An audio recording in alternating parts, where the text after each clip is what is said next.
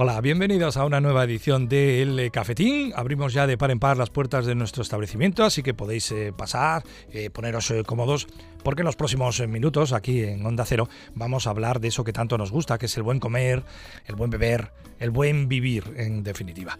Y en la primera parte del programa, pues nos vamos a ir hasta pleno corazón de Santander para reencontrarnos con la cocina de todo un clásico, como es el restaurante Cañadío, y para reencontrarnos con una de las eh, brillantes mujeres que tenemos el placer de tener en la, en la nómina de la gastronomía cántabra, como es eh, Teresa Monteliva. Eh, Teresa, buenas tardes.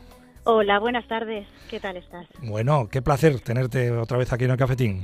El placer es mío, es un lujazo estar con vosotros. Bueno, cómo, ¿cómo va la vida, Teresa? Sacando un poco la cabeza de ese hoyo donde, donde hace dos años nos metieron, no sé quién, pero... Sí, la verdad es que, mm, como dice el refrán, hay que mirar para adelante y para atrás ni para coger carrendera. Y realmente nosotros ya estamos trabajando francamente bien. Ya las capacidades, ya sabéis que en la ciudad de Santander volvemos al 100% de la capacidad de, de los locales.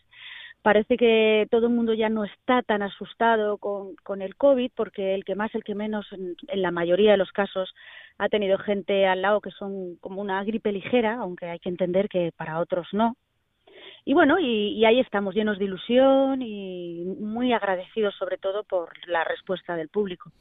Eh, me imagino, Teresa, que en estos dos últimos años, eh, como yo creo que como todos, eh, en algún momento hemos, hemos tenido pues oportunidad de echar un vistazo al retrovisor, ¿no? De decir, bueno, pues esto no nos lo podíamos imaginar nadie y hemos eh, tenido esa tentación de, de, ver un poco de dónde venimos, de, revisar un poco nuestra trayectoria. ¿Ha sido tu caso? ¿Te ha, dado tiempo de decir, eh, Teresa, ¿hace, ¿hace cuánto que te dedicas a esto de la gastronomía y por qué? Pues, pues mira, es, verdad que, nunca me había parado a pensar los años que llevo. Llevo 30 años en Cañadío. Cañadío hizo 40 el verano pasado, que no pudimos celebrarlo como nos hubiera gustado, a ver si este año es posible. Y yo llevo 30, 30 años en, en, Cañadío, por lo cual en la gastronomía, mm, aprendiendo cada día y tratando de hacerlo con honestidad y de la forma mejor que sabemos. Entonces, bueno, eh, durante este tiempo nosotros al tener un restaurante, un local, que su terraza es prácticamente muy pequeña, es muy pequeñita, hemos tenido que estar ocho meses cerrados, absolutamente cerrados. Yo en mi vida había estado tanto tiempo sin trabajar. Bueno, de hecho me fui a Madrid a trabajar a los otros restaurantes nuestros para para no estar totalmente parada. Y, y, bueno, la verdad es que te planteas muchísimas cosas, entre otras lo, lo, lo, frágiles que somos, que nuestras vidas no tenemos realmente nunca nada seguros, aunque creemos que sí, y que bueno, y que siempre hay que seguir aprendiendo, mirando para adelante y aprovechar el tiempo en el que en el que no estamos haciendo a lo mejor nuestra labor del día a día, pues para aprender más cosas, que es lo que lo que está haciendo. Y a estas alturas ya tienes respondida la, la, pregunta de por qué la gastronomía, por qué la hostelería, por qué un buen día decides acercarte a este mundo. Siempre lo he dicho y, y estoy convencida de que es absolutamente adictiva. Es decir, cada servicio es como cuando entras al teatro y actúas, dejas atrás tus problemas, tu vida, tus tristezas y las alegrías sí sueles implicarlas, ¿no? Y bueno, y, y, ese aplauso, ese agradecimiento, esas personas que vuelven, esa gente que quiere venir a celebrar en nuestra casa las cosas más importantes de su vida es lo que nos alimenta eh, y lo que nos hace apasionar en nuestro trabajo. Yo creo que eso es un lujo increíble. ¿Y recuerdas el, el primer día que traspasaste las puertas de, de Cañadillo, Teresa? sí, sí lo recuerdo, sí. Eh, bueno, yo estaba trabajando en una empresa de secretaria y un amigo me invitó a cenar con, con Paco Quirós. y, y entonces, pues fui con él a, a, cenar y cené en una mesa con, con él y, y en ese momento que yo tenía 22 años me pareció un señor mayor muy muy extraño. Y luego pocos años después me casé con él y estuvimos 27 años casados. Así que bueno nunca se sabe. Bueno bueno.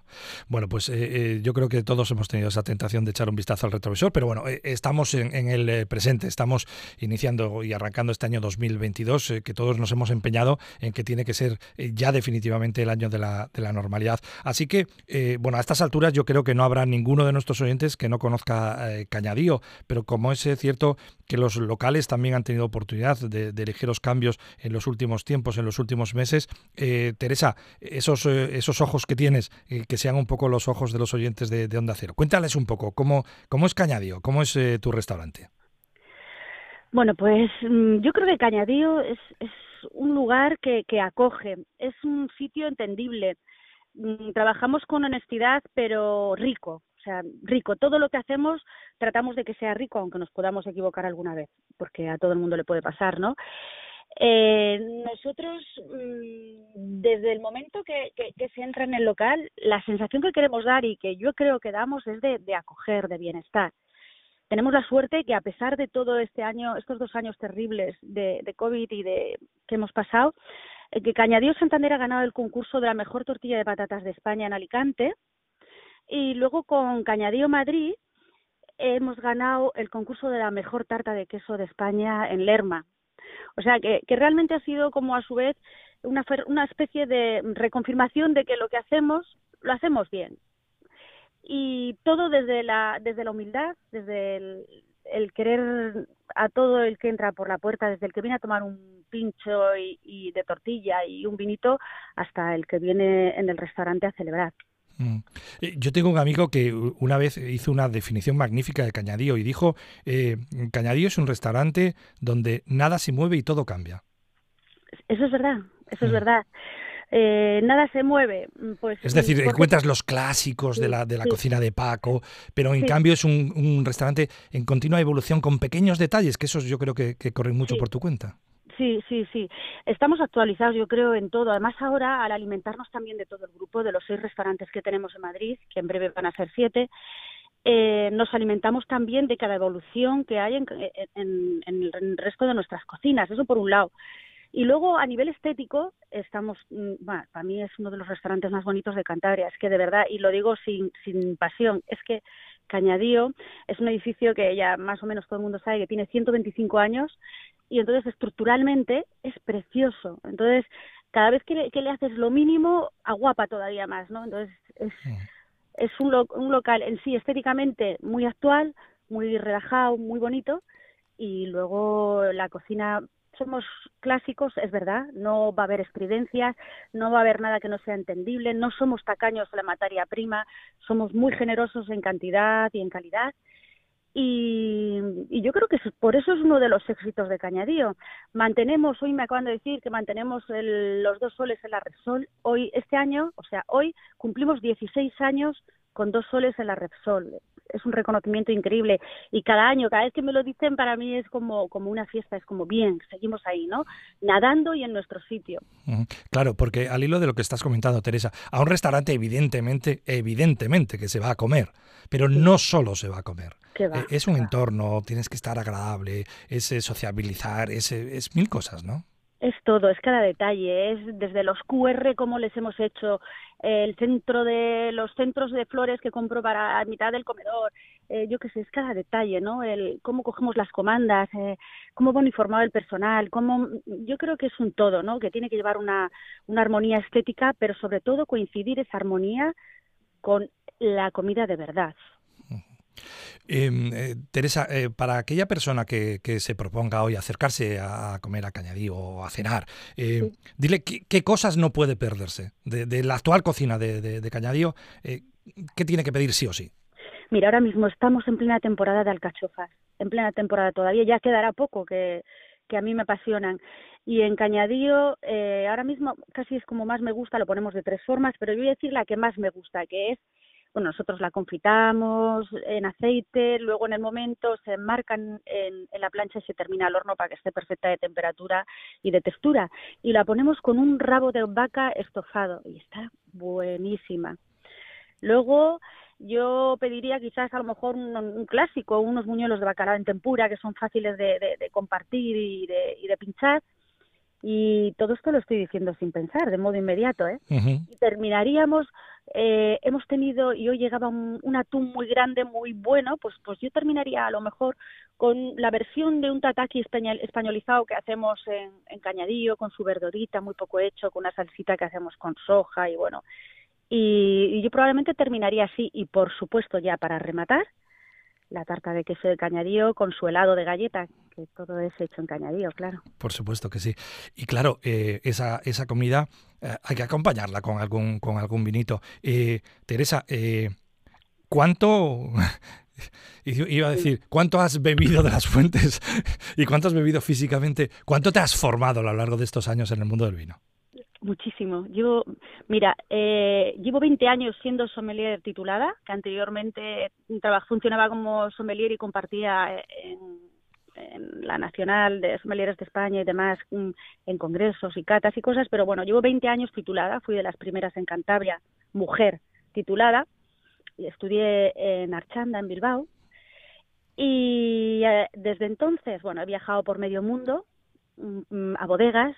Tengo la grandísima fortuna de que me, apasiona mi profesión y tengo grandísimos amigos y he viajado por medio mundo visitando bodegas, tipologías eh, de, suelos, de modo de hacer el vino, mm, mm, de culturas y bueno, pues muchísimos, muchísimos. Sin embargo, sorprende que, mucha gente me pregunta, yo no soy especialmente muy bebedora, yo no bebo destilados nunca, rarísimo me veáis tomar un gin tonic, una copa, nunca. Bebo vino, yo bebo vino y de modo hedónico, a mí me gusta disfrutar del vino. No me gusta llegar a la embriaguez. Es muy raro en mí verme, bueno, puedes ver un día puntilloso, así como a todos nos pueden ver. Pero no soy una persona, mm, una gran bebedora, soy una gran catadora. Nunca he fumado. Eh, las mujeres per se tenemos una sensibilidad especial para, para tener los sentidos más despiertos a la hora de catar y bueno, se supone que soy que soy buena catando, sí. Sí, eso, eso, dicen, eso dicen. Eh, por cierto, eh, en los últimos tiempos, eh, Teresa, ¿ha habido alguna denominación de origen, alguna uva, alguna bodega que te haya sorprendido de forma especial?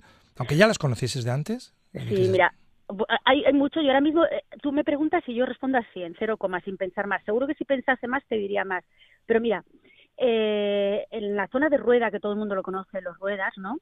Todo el mundo asocia Rueda con verdejo, con la variedad de uva verdejo. Bueno, pues ahí hay una, una variedad que se, que se asocia normalmente más a la zona de Jerez que se llama albillo. Y esa variedad está también en la zona de Rueda. Y ahora mismo, te digo porque ayer mismo he estado tomando, eh, catando y luego nos, nos lo hemos bebido, una botella de dominio del pidio albillo blanco. Espectacular, sorprendente por la variedad, sorprendente por el clima, la acidez y la elegancia que tiene ese vino. Fantástico. Eh, por cierto, eh, cuando, cuando Teresa Monteliva sale de Cañadío, deja atrás a su gente, a su equipo, a, todos sus amigos y a todos sus, clientes y puede disfrutar de otras cocinas, ¿eres capaz capaz de, disfrutarlo eh, de forma eh, cerrando los ojos o, siempre estás pendiente de los detalles de la sala, te fijas en las mesas, en los puntos de la cocina? ¿O no? O, dices, bueno, voy a ojos cerrados y voy a disfrutar simplemente la cocina, no voy a andar juzgando? Mira, yo me describo siempre que me preguntan como una persona disfrutona. Yo, gracias a Dios, disfruto de todo y yo voy a un restaurante y me siento ya para empezar, según paso por la puerta, agradecida por poder estar, porque me den, porque me sirvan a mí, no por estar sirviendo yo.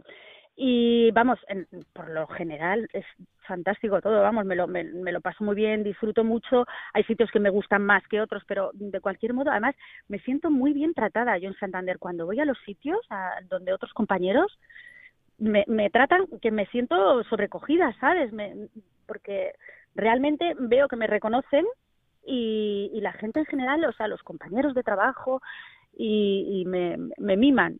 Realmente ya te digo, me, me, lo paso muy bien y disfruto muchísimo cuando voy a cualquier sitio. Lo mismo que cuando viajo, aunque no me conozcan, da igual, disfruto. Rara, muy rara, muy rara ha sido la ocasión en la que yo me haya sentido mal en un sitio. También tengo que confesar una cosa, que si por lo que sea me siento maltratada, eh, porque por desgracia siempre hay algún sitio así, eh, automáticamente pago y me voy.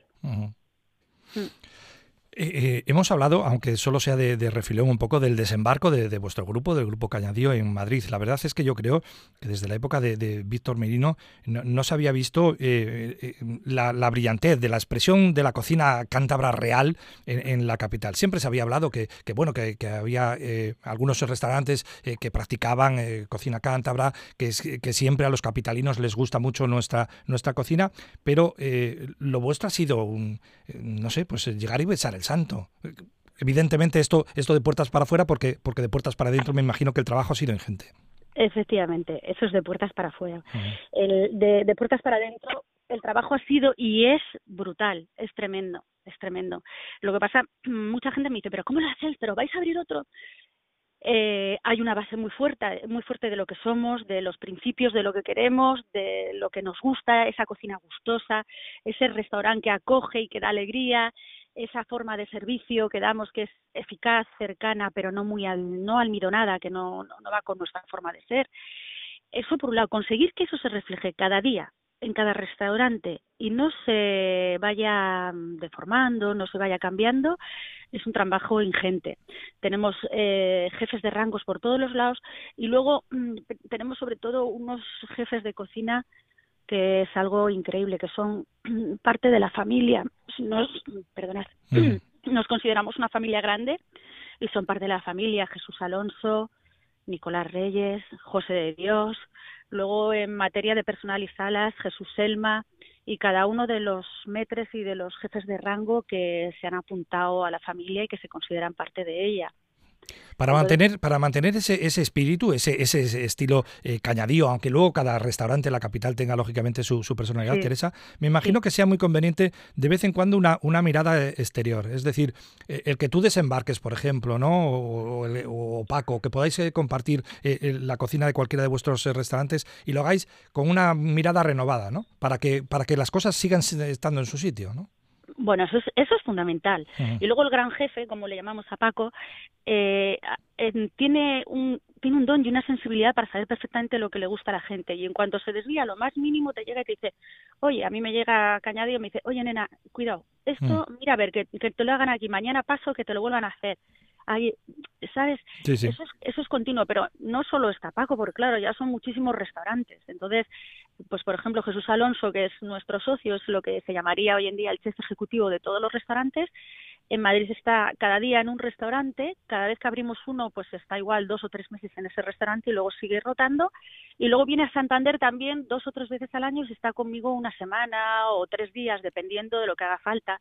También me viene Nicolás, el jefe de cocina de Cañadío Madrid, y entonces está unos días aquí. También va mi personal allí, va mi jefe de cocina, mi segunda de cocina, y puede estar todos quieren, eh, esa es otra, cuando hablamos de las personalidades de cada uno, el más, por así decir, el más estrella, el más gastronómico es la bien aparecida, que es donde está José de Dios. Claro, a nivel cocineros todos quieren estar con él, porque ya solo verle trabajar es como, como vamos, como una puesta en escena brutal. Y, bueno, incluso José de Dios también viene aquí. Bueno, que se, que se nos ha ido el tiempo, es increíble. Se nos ha ido, se nos ha ido volando y nunca. Es que está a gusto mejor dicho. Está muy a gusto. Hombre, Cañadío es un sitio muy agradable, pero el cafetín es también un localuco muy majo, ¿eh? Ya te lo digo yo que sí. bueno, Teresa, que, ha sido un placer de, verdad y nada más que, que, desearos suerte y éxito en cualquiera de los proyectos que, emprendáis, porque el trabajo va de suyo. Eso, eso, con eso ya, ya contamos y el buen gusto también. Lo dicho, un placer y hasta una próxima ocasión, Teresa.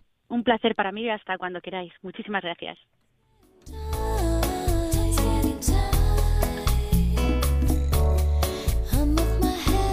Bueno, pues hemos eh, conocido, reconocido una vez más eh, un poco mejor el, restaurante Cañadillo, todo un clásico de, Santander, pero como decimos, eso, pues que, está en continua evolución gracias a personas, a mujeres como, Teresa Monteoliva, que se enamora de su trabajo.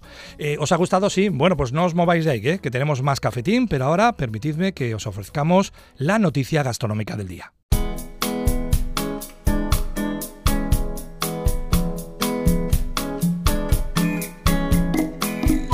Bueno, pues eh, continuamos aquí en el cafetín de Onda Cero y como es eh, tradicional, pues en nuestras eh, segundas partes hablamos de, del vino, hablamos de, de los hombres del vino, hablamos de las, de las bodegas y en esta ocasión pues vamos a viajar muy cerquita de Cantabria porque nos vamos a las tierras de la denominación de origen en Vizcaya Chacolina y allí nos encontramos en la bodega Gorka Izaguirre con su enólogo, con José Ramón Calvo. José Ramón, buenas tardes, bienvenido.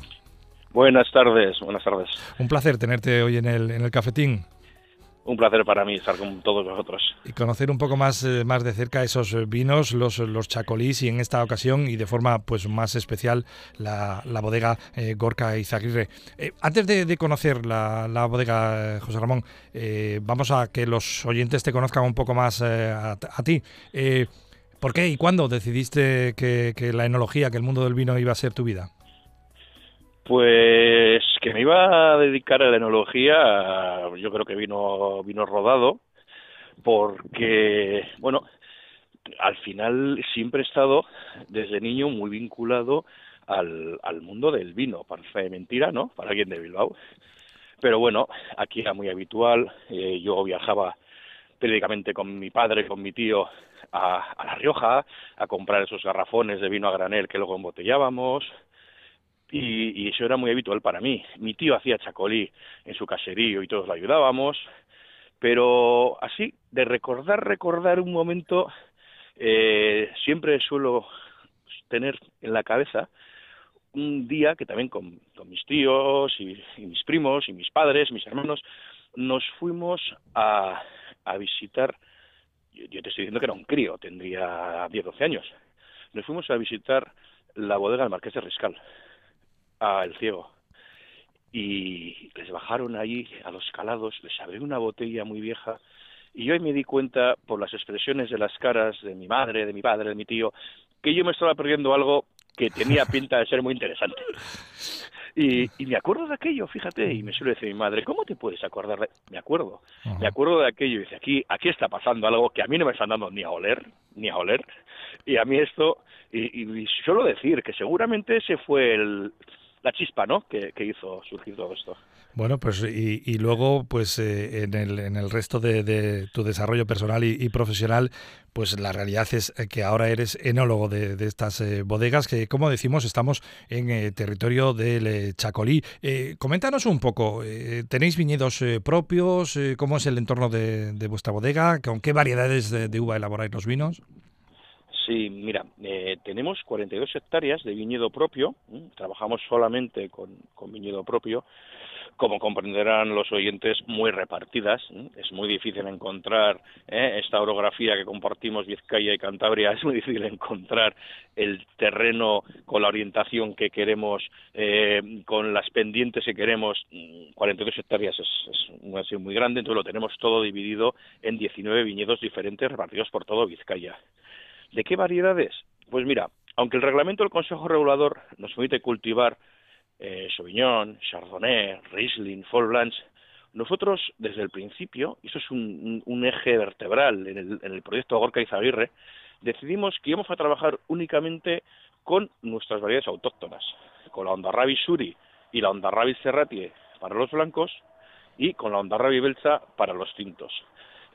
En un mundo globalizado, y en un mundo en el que te puedes encontrar chardonnay de cualquier parte del mundo, eh, incluso albariño o de australiano, nos parecía que era mucho más interesante para el consumidor decirle, te voy a aportar un vino elaborado con unas variedades que solo se cultivan aquí, en la cornisa cantábrica, en una esquinita del planeta. Mm. Y esa fue nuestra apuesta, ¿no? Vamos a cultivar Ondarrabi Suri, Ondarrabi Serrate y Ondarrabi Belza con unos conceptos de agricultura diferentes a los tradicionales, reduciendo mucho la producción por hectárea, buscando uvas más maduras, uvas con más equilibrio, y vamos a hacer con nuestras variedades, pero ojo, eso sí, chacolís diferentes a lo que era habitual. Y empezamos ya hace 20 años haciendo lo que ahora ya es más habitual, esos chacolís de guarda, bien chacolís eh, que hacemos criados con sus lías durante, están más de un año y medio en bodega antes de salir al mercado, o chacolí que elaboramos en grandes tinos de roble de 5.000 litros, con nuestras uvas, con nuestra variedad, con nuestra idiosincrasia, pero tratándolo diferente para obtener vinos diferentes. Eh, dices y dices bien que, estamos en un mundo absolutamente globalizado, pero no es menos eh, cierto que hace décadas el, mundo del chacolí era, era un mundo absolutamente endógeno, ¿no? Lo, que producíais casi se consumía, yo no sé en qué tanto por ciento en el, en el País Vasco, y eso ha cambiado en las últimas décadas, ¿no? Sí, bueno, eh, ha sido así. de hecho, hay un dato curioso, ¿no? Eh, la palabra chacolí no significa vino en euskera, ¿eh? vino es ardoa. Y en los documentos del siglo XIII, del siglo XIV, eh, quedaba muy bien reflejado, pues se llamaba ardoa al vino que venía de Castilla o de Rioja o de Navarra y se llamaba chacolí a lo que se hacía de casa para casa. Era el vino que se hacía para el autoconsumo y se consumía todo aquí. Eh, las cosas van cambiando poco a poco. Esa es otra de las, eh, de las máximas que, nos pusimos cuando hicimos la bodega. Queríamos dejar de hacer un vino de vascos para vascos. Queremos hacer un vino, punto, sin apellido. Entonces eh, nos centramos mucho en hacer vinos diferentes y en llevarlo a mercados diferentes. Ahora mismo los vinos de Gorka y Zaguirre se venden en 26 países. Eh, una cosa de la cual pues estamos muy contentos, ¿no? De que ya se nos evalúe como un vino más, se haya quitado el apellido ese del vino de los vascos para los vascos. Bueno, pues ahora es, es, un vino para, para el mundo y tiene nombre y apellido y en esta ocasión estamos hablando de la bodega Gorka Izaguirre y estamos hablando con su enólogo, con José Ramón Calvo. Eh, bajo ese paraguas de, de Gorka Izaguirre, eh, ¿qué chacolís encontramos ahora mismo en el mercado? Bueno, pues tenemos eh, el que da nombre a la bodega, ¿no? Gorka Izaguirre, que es, como me gusta decir a mí, lo más parecido que hacemos a un chacolí. Es una mezcla de un barrabi suri y un barrabi cerratie, las dos variedades autóctonas. Es un chacolí joven para tomar en el, en el transcurso del siguiente año la cosecha. Luego eh, está G22, que como digo yo es el vino que veníamos a hacer. G22 ya es una selección de parcelas solo de Ondarrabi Cerrati, aquí ya no ponemos Ondarrabi Suri, y, el G22 lo que tiene de singular es que lo elaboramos al estilo norte-europeo. Lo criamos en acero inoxidable con sus lías durante nueve, diez meses, siete meses, según como haya sido la cosecha. Hay que adaptarse a lo que tenga la naturaleza. Y luego lo maduramos en botella seis meses antes de salir al mercado. Entonces tenemos un vino blanco de guarda sin madera. Un vino que, oye, a la gente le cuesta al principio entenderlo, pero está mejor no, no el año que sale al mercado, que ya sale con un año y pico, sino es que al de cinco años está todavía mucho mejor. Entonces rompe un poco los esquemas. Luego tenemos Sura. Sura es eh, un vino que lo elaboramos también 100% Ondarrabi Serratie, es un vino parcelario, procede de la parcela Urizar, y ese lo que hacemos es fermentarlo y criarlo durante un año en, en una garantina de roble francés de 5.000 litros. Entonces, es un vino blanco con madera, pero al ser una tina, al no ser barrica, la cesión de madera es más suave, es, es una mayor integración y la madera no está tan presente. Ya G22 y Sura son vinos, como digo yo, para comer. son, son vinos que necesitan algo más. ¿Qué más tenemos? Pues bueno, tenemos Ama. Ama es un vino que parte de todo aquel trabajo que tuvimos que hacer de experimentación, de conocimiento. Claro, veníamos a hacer vinos diferentes, había que conocer nuestras variedades. Pues un, año que llevamos en el 2015, que llevamos al extremo la maduración de la Ondarrabi Serrati y de la parcela Storeca, hicimos un vino excepcional, con una parte de barrica, una parte de acero inoxidable, y le dimos, pues eso, ¿no? Un nombre excepcional, eso algo único y repetible que resulta que todos tenemos, ama que es como se dice en, euskera madre. Uh el nombre de, de, nuestras madres como un homenaje a ellas. Es un vino muy peculiar, es un vino que solo se hace añadas excepcionales. Para que os hagáis una idea, lo hicimos en el 2015, no lo hemos podido repetir hasta el 2019, que acabamos de lanzar ahora mismo a la venta la cosecha, y el 20 tampoco lo pudimos hacer y el 21 ahí lo tenemos. De momento va bien, posiblemente del 21 saldrá algo al mercado, pero hacemos muy poquitas botellitas y, los son años excepcionales. Apenas estamos... luego tenemos... Sí, sí, perdona. Sí, perdona. Y luego tenemos otra, otra excepcionalidad que es eh, Iyun. Iyun, que significa oscuro en, en euskera, nos gusta dejar las cosas claras con los nombres, está evidentemente es un vino tinto, es un chacolí tinto elaborado 100% con Ondarrabi Belza, con la variedad autóctona, una variedad que estaba desapareciendo y, sinceramente es un vino que, que, nace de la pena que nos daba, pues eso, ¿no? La, la desaparición de una variedad que cada vez se elaboraba más chacolí tinto en Vizcaya, pero se estaba elaborando legalmente, lo permite el reglamento, con variedades que no son autóctonas de Vizcaya y nos daba mucha pena. Nos daba mucha pena, entonces hicimos un trabajo con la Diputación de Vizcaya, recuperar clones de diferentes caseríos, elegimos los mejores clones respecto a color, aromas, eh, buscando pequeñas producciones muy concentradas y ahora tenemos un tinto en el mercado. Te comentaba eh, José Ramón que estamos apenas comenzando el año 2022. Sí me gustaría que nos, eh, que nos dijeses cómo resultó el año 2021 y fundamentalmente, lógicamente, la vendimia. Bueno, el, el año 2021, pues el año 2020 han sido años atípicos en todos, en todos los sentidos. ¿eh?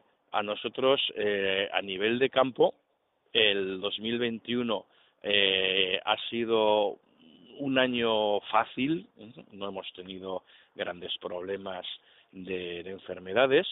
Yo solo suelo llevar, para que tus oyentes se, den cuenta, ¿eh? que no les engaño, vamos a hacerles la pregunta. ¿Cuántos días fuisteis a la playa? Pocos, ¿a que sí? Pocos, Porque tuvimos un año seco, un año de sequía, pero sin embargo, si os acordáis, eh, es que estábamos con constantes brumas, con constantes nieblas, no salía el sol.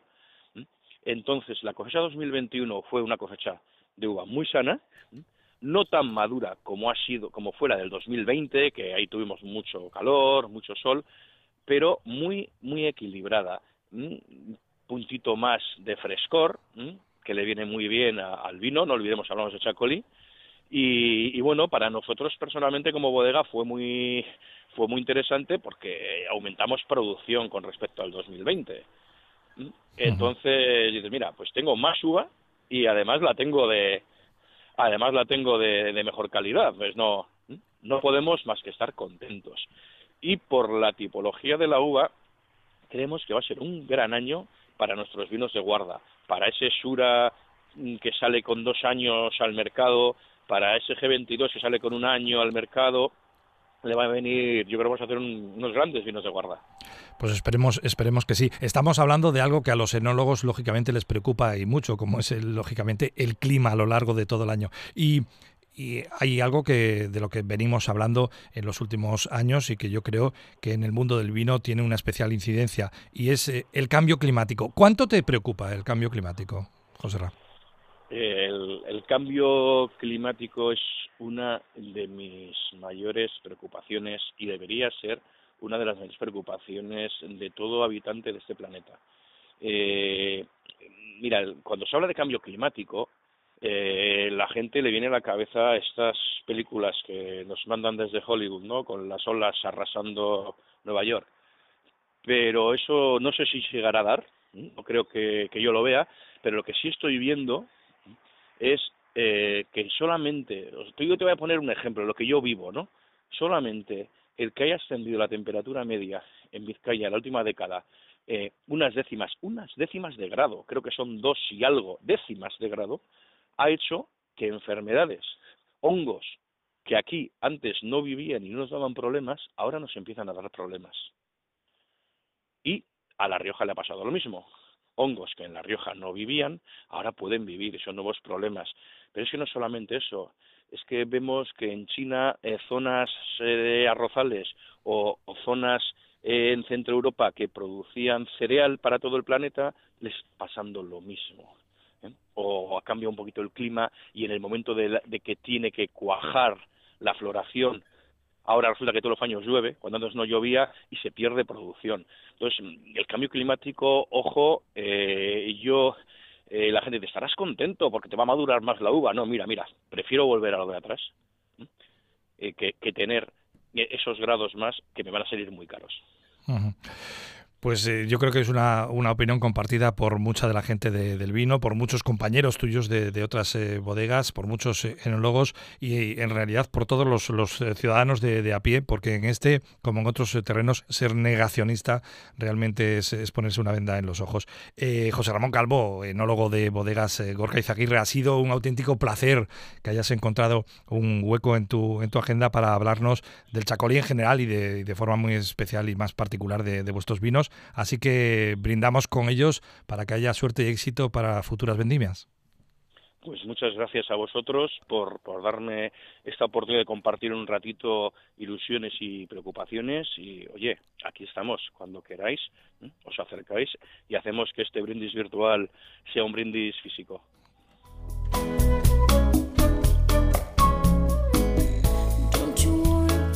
Bueno, pues esperemos hacer realidad ese brindis eh, físico con eh, cualquiera de los eh, vinos de la bodega Gorka Izaguirre y conocer ese paisaje tan reconocible, ¿verdad? Para, para nosotros, para los cántabros, como es el paisaje del País Vasco. ¿Os ha gustado, sí, esta edición? Bueno, pues entonces me alegro un montón. Yo me quedo por aquí recogiendo y limpiando un poco el chiringuito, cierro el cafetín nos vemos, nos escuchamos en una próxima ocasión.